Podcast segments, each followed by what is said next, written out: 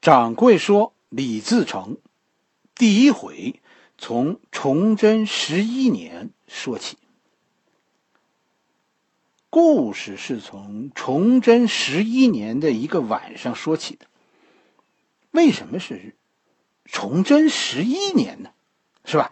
其实跟大家说，崇祯十一年是崇祯历史上的一个转折年。”就跟大家说，姚雪银先生其实也是一个明史的大家，他是专门研究崇祯皇帝的，所以他笔下的崇祯其实比李自成更接近历史上的本来面貌。李自成这本书，崇祯出场不多，但是我跟大家说，大家注意看，每次其实都是彩儿，就是崇祯这个人在李自成这本书里写的相当精彩。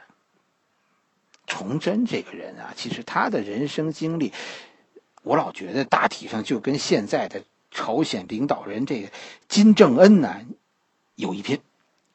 崇祯是十五岁继位，十五岁，这在咱们现在的咱们家小孩子十五岁还上初二呢，就就这么小的年岁，人家就当了皇帝。但是在明朝，崇祯这个十五岁的小皇帝。就开始杀人了。十五岁，崇祯逼死了大奸臣魏忠贤；十六岁，逼死魏忠贤一家；十七岁，根除魏忠贤的党羽，波及十几万人。这就是崇祯，这就是皇帝的命运。其实想想，你说作为一个小孩啊，真的也是很可怜。啊，跟着崇祯遭遇到的就是，就是战争。啊，一般人都认为陕西和宁夏的这个农民运动，这是明朝的内乱。但是，其实跟大家说，这这个观点啊，值得商榷。元朝其实虽然灭亡了，但是蒙古其实始终都存在。就西北在明朝的版图内，但是始终这个地区也没有踏实过。明朝并没有对这个区域实现一种严格的管理。你想，北京都都多次多次遭到蒙古人的进攻，你说你说西北能太平吗？实际上，明朝控制的核心区域西边是到山西，啊，以以黄河天险为界，是吧？黄河以西就是点状防御了，就是守住几个大城市。黄河以东的山西。啊，才是明朝真正实行严格控制的区域。整个中原的防御，当时这个防御的重心在哪儿？在潼关。潼关以西，啊，这就是呃明朝也是实施的点状防御，是吧？明这个潼关以东，哎，这才是明朝实际控制的区域。但是崇祯登基以前。跟大家说，这条防线非常牢固。关键问题其实就是山西的守军，历史上看非常强大。因为山西当时对于明朝来说非常非常重要。山西向西是守卫着黄河这条防线，向南担负着随时支援潼关的任务。最重要的是向北。啊，山西支持着当时明朝最重要的一条防线，这就是历史上所谓的宣大防线，从宣府到大同，这是一条对对蒙古人作战的主要防线。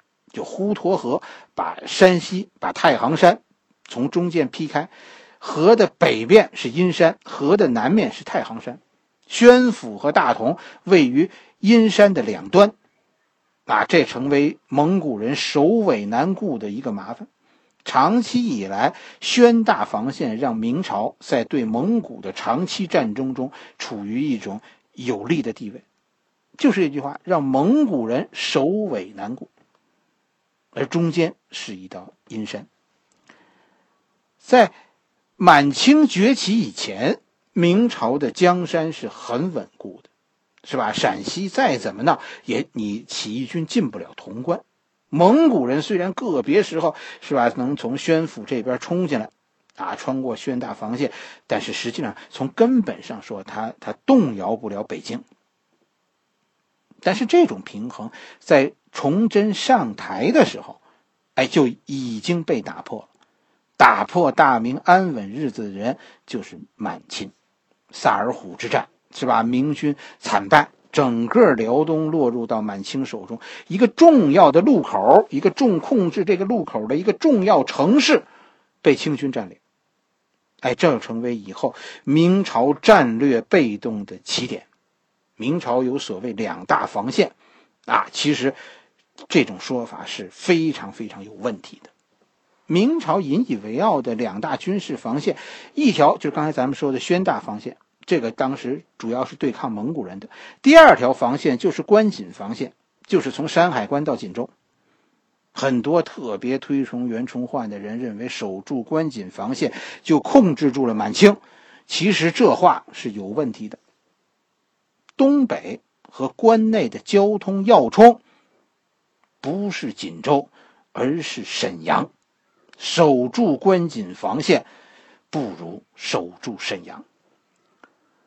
掌柜其实心里是认为，明朝最终灭亡就是从丢失沈阳开始的。一个关于明朝为什么不全力夺回沈阳的问题，其实这么多年以来一直困扰着所有的人，到今天也也没有答案。其实心里呢，也只能是把这一切建立在钦佩努尔哈赤的眼光的基础上。道理其实说起来非常简单，沈阳是个十字路口，从沈阳向北，这是满清的老家。清军就是从这边来的，是吧？从沈阳向东是朝鲜，这是这是当时明朝坚定的支持者。朝鲜当时是支持清朝，支支持明朝的，是反对清朝的。从沈阳向南是锦州，然后是山海关，是吧？关锦防线其实确实把这条路守住了，啊，守住了从沈阳南下的道路。但是问题是。从沈阳向西呢，竟然这么多年也没有人看到。我跟大家说，从沈阳向西走朝阳、平泉、过承德，是北京的密云。这条路是一个要命的胡同。虽然两边你看都有重兵防守，宣化有明军，八达岭也有明军，山海关那里那更是关宁铁骑啊！这是你看它周围全是明军。但是跟大家说，都隔着大山过不去。从崇祯继位到崇祯十一年的时候，清军已经四次沿着这条路进犯北京。这条路以后大家要是有机会啊，开自驾游，你从沈阳来北京，你可以走个试试。掌柜九月去，九月是九月，九月去去佳木斯玩的时候，回来的时候就走的这条路。是吧？从从沈阳走走这个朝阳，然后进山，过过平原、承德，进北京。这这一路都是高速。但是在明朝，整整从沈阳丢失以后，整整五十年，明朝也没有想办法说守住这个这个胡同口。故事开始的时候说，崇祯十一年，就是公元一六三八年。啊，当时就是这样一个场面。这是清军第四次走这条路进犯北京。我们说的这个夜晚，清军已经过了通州，北京城里已经听到炮声，所以在这个时候，朝廷不得不把围剿农民军的武装从山西、从宣大防线调往北京。哎，咱们刚才说崇祯十一年，咱们说是一个转折点，啊，说就是说的是什么呢？就是其实崇祯十一年是崇祯对农民军作战这件事情的一个转折点。其实崇祯呢，跟大家说，呃，不是说他一上台就一路走下坡路了，不是，从他登基开始，其实他是一直往上走的，越来越好的。从从崇祯十一年到崇祯十四年这期间，其实崇祯甚至于是走出了自己这个皇帝生涯的一个一个小高潮，就那个意思的，然后就就开始，啊，就就走下坡路了。一般都认为崇祯遇到的叫内忧外患，这其实，要是要是这两个问题内忧和外患能先解决一个，啊，崇祯不至于亡国。崇祯十一年的辉煌，就是就在于什么呢？其实，在崇祯十一年出现了一个机会，就是从崇祯十年开始，明军中涌现了一批非常能打的将领，啊，这是连续十年战争的结果，就是这样。和平是不可能造就一支强横的军队的，军队都是在战争中越打越强的。啊，这这个故事里，你看，嗯，咱往后读什么卢象升啊，什么洪承畴啊，是吧？哎，这这还有呢，这都是这样的，打了十年，打出名堂的。明朝在这个时候达到了军事上的一个顶点，基本上到崇祯十一年，当时在西北有名的起义军都被击溃了。这个时候，实际上出现了一个战略上的分歧，什么分歧呢？就是。是是先剿灭农民军呢，还是先击败满清啊？哎，都认为说崇祯在这个时候犯了一个重大的战略错误，他选择集中全国兵力在西北优先剿灭农民军，然后与与满清对决，啊，就是就是说攘外必先安内呗。这句话其实有别的意思，是吧？这跟这跟近代史上的一些事情，呃，是是被勾连起来讲的。因为近代史上用用这种把这种做法称为打内战，是吧？所以影响了我们对这件事的评价。但其实跟大家说，一码是一码，不同时代啊，它的它的含义是不一样的。我们少往一块掺和这两件事，是吧？所以当时大家在书中也能看到是有两个声音的。一个就是以杨嗣昌为代表的，啊攘外必先安内；另一个声音就是卢象升，是吧？大家看到了吧？要安内，那就必须先消灭外患。崇祯皇帝在这个故事里讲的，崇祯十一年，他表现出来的叫什么？叫犹豫。这一年的年初，历史上啊，这一年的年初，崇祯十一年年初，是杨嗣昌提出。啊，面对现在农民军衰败这种情况，杨嗣昌建议朝廷叫十面张网，围剿农民军。这是杨嗣昌提出来的方案。这个方案一开始得到了崇祯的赏识，啊，杨嗣昌被任命为兵部尚书。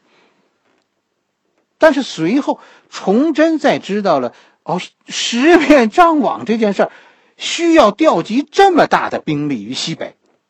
啊！而且在围剿的行动开始以后，特别是出现了这次清军骚扰北京的事件以后，皇帝突然犹豫了。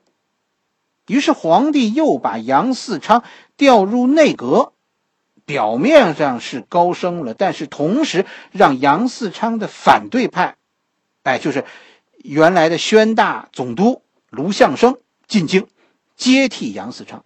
担任兵部尚书，杨嗣昌实际上是被升了官，但是失去了兵权。杨嗣昌的计划就算是被搁置了，而且卢先，而且这个这个不是卢先生，这个这个崇祯呢，几乎是犹豫了一年，既没有集中兵力用于围剿农民军，也没有集中兵力用于击溃清军，而是停在那儿整整一年。但是第二年，卢象升在与清军的作战中，在河北阵亡了。于是，崇祯才彻底倒向了杨嗣昌。杨嗣昌从第二年，崇祯十二年开始自己的为期三年多的围剿。这十面张网的意思，就是全国的十个省对起义军进行包围，然后由朝廷派出机动军团。对起义军进行扫荡，逐步压缩包围圈。但是，大家觉得这个这个主意怎么样呢？听着是合理的，但是从后来的实际效果看，这个主意大错特错，以至于史书中大家一致的认为杨嗣昌是书生误国。想当然了。问题就是西北为什么造反？跟大家说，其实是因为穷，没饭吃。十面张网是什么？就是搞封锁呀。实际上客观上就是杨嗣昌这个十面张网，把整个西北都逼反了。我造反是死，我不造反也得给饿死，那怎么办？那还不如造反呢。所以杨嗣昌的十面张张网，看着似乎是啊，你你围困农民军，这是对对李自成这些土匪釜底抽薪，但是实际上这解决了李自成、张献忠的兵源问题。西北谁有粮，谁就有兵。实际上这件事原本就是什么情况呢？农民军已经被打散了，人心都散了，散伙了。你给老百姓点饭吃，是吧？眼看着造反就杀头，你说谁还愿意上山呢？就这么回事吧。但这一断粮可糟了，原本只剩下十几个人的李自成，最后变成几十万大军冲出包围，横扫襄阳，然后是在整个中原横冲直撞。官兵都在西北搞围困呢，是吧？农民这个农民军现在根本就无人能挡。等把中原祸害一个够，是吧？朝廷官兵从四面赶来镇压的时候，哎，他们又回去了。但是跟大家说，他们走后这一地的瓦砾呀，谁给收拾烂摊子呢？还得是崇祯。就从这以后，崇祯的口袋就空了，没钱，你你还打仗啊？那，说什么都是白搭了，哎，所以崇祯以后，在经历了这十面张网对农民军的围困的失败以后，哎，大明朝就就走上了一个恶性循环。哎，闯祸的杨嗣昌呢，老杨是一着急一上火，是吧？暴病而亡。哎，这就是咱们说故事一开始，哎，给你讲的类似于《岳飞传》哎这么一个。啊，故事的故事，是吧？就是说，呃，讲这个崇祯身边的人，哎，这这其实大家仔细想这件事儿，这就是《岳飞传》，卢象升就是岳飞，是吧？杨嗣昌就是秦桧，是吧？这个，呃，崇祯皇帝呢，那甭说了，那就宋高宗呗。这是一种一种非常非常戏剧化的讲述。我们现在看了会觉得很生硬，就说实际上整个的，你看这个李自成这本书啊，一个重要的特点，这本书的人物都是脸谱化的，是吧？你看，你看，无论是评书还是京剧，人物都是脸谱化的，这就跟那个，其实有时候我看那个漫威，是吧？美国漫威讲的故事，那超人们的方式是一样的，哎，但是跟大家说，故事和历史啊是有区别。故事是一定要有好人和坏人，你听着才过瘾，对不对？但是历史不是这样的。你看李自成的故事是怎么给讲的？前提啊，作为作为明史专家，姚先生对我说刚才说的这些肯定是知道，甚至于我跟大家说，一定是比我知道的还多，是吧？人家是专业干这个的。但是讲故事的时候，他是怎么给你讲的呢？你注意听，首先脸谱化的就是崇祯，崇祯是坏人，这是毫无争议的，他的屁股决定了他的脑袋，是吧？所以他一定要当投降派，嗯，他支持坏人杨嗣昌，那是出于阶级本性，啊，按照按照阶级学说来说，呃，历史上一切的反动王朝都是与人民搞对抗的，是吧？都是对外搞妥协的，都是搞攘外必先安内的。要是这么写，我跟你说，姚先生其实是出不了事儿。但是问题是，他写这个，在写完这个阶级本性以后啊，他笔锋一转，他他竟然说崇祯还在犹豫。崇祯支持杨嗣昌，杨嗣昌这个话，这个人咱就甭说了，是吧？这个人在整个这本书中，他是坏人中的坏人，他是秦桧，是吧？他的朋友都是坏人，他家里也没好人。从杨嗣昌出场，那所有的光源都是从下往上照的。但是崇祯呢，在这儿写呢，崇祯又支持卢象升，有这个情节，你说这就这就矛盾了，是吧？脸谱化的坏人是是要坏到说挖出心都是黑的，是吧？做坏事是不需要理由的。可是，可是他为什么现在有犹豫呢？你要是认为这个岳飞。是吧？卢象升他是故事中的好人，哎，那你的觉悟就不高。卢象升并不是纯粹意义上的好人，他是坏人中还没坏到极点的人，或者说，正是通过与他对比，哎，来说明坏人有多坏的坏人。我这么说，很多年轻人一定觉得你说的好可笑，你疯了吧？你说这什么呀？这是？我跟大家说，岁数大一点的朋友一定知道，我说的是真的。把卢象升写成好人是要犯错误的。姚先生就是这样的，他是旧文人，他不是生在红旗下、长在红旗下的。他刚一动笔就写错了，他把卢象升写成岳飞了。你看吧，这一段书就是给卢先，就是给姚先生惹祸的书。最后啊，什么问题？他没办法回答一句话：卢象升要是好人。那他杀死的农民军是什么？这是崇祯十一年，你要知道，谁击败的农民军在此前就是卢象升。崇祯八年击败十三家反王反王七十二营的是洪承畴，最后抓住闯王高迎祥的是孙传庭。但是当年谁是他们的老大呢？是卢象升。这两个人，洪承畴、孙传祥，当时。都是卢象升的手下。你现在明白姚先生此前为什么要用半本书写检讨了吧？其实我心里很想跟现在的朋友说：你们要是知道啊，我们是从一个什么样的起点走到今天的改革开放和现在的腾飞的，是吧？你心中的那种自豪感会比现在更大。曾经讲故事曾经这么难，但是仍然有人在讲，就是这样。我们就是因为有人讲这些故事，我们才变成今天的样子。世界在我们眼前才变得越来越好。我跟你说这些，不是说过去很坏，不是。世界不看世界是不是二分的？用二分法看世界，我们这些年的进步就在于我们认识世界的方式发生了转变。我们开始相信世界上所有的人都是好人。我们有分歧，但是我们都是好人。这个世界不是二分的，不是非黑即白的，是吧？哎，姚先生是好人，其实批评姚先生的也不是坏人。在那个时代。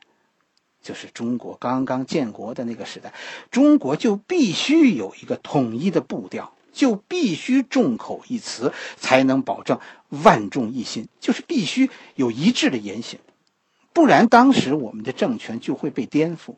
不如此，我们就又会走入到刚刚结束的乱世之中。你你是愿意听听这种非黑即白的故事，还是愿意回到真的战乱中呢？是吧？如果听避听故事，可可以避免战乱，是吧？我我选择听故事。最近老老听到一些人讲，是吧？中国人说假话，是吧？那些开国初期的文人，他们他们因为道德就都不讲真话，如何如何的。我跟大家说，真的，你是你是不了解那个时代，你是在用现在的标准评论古人。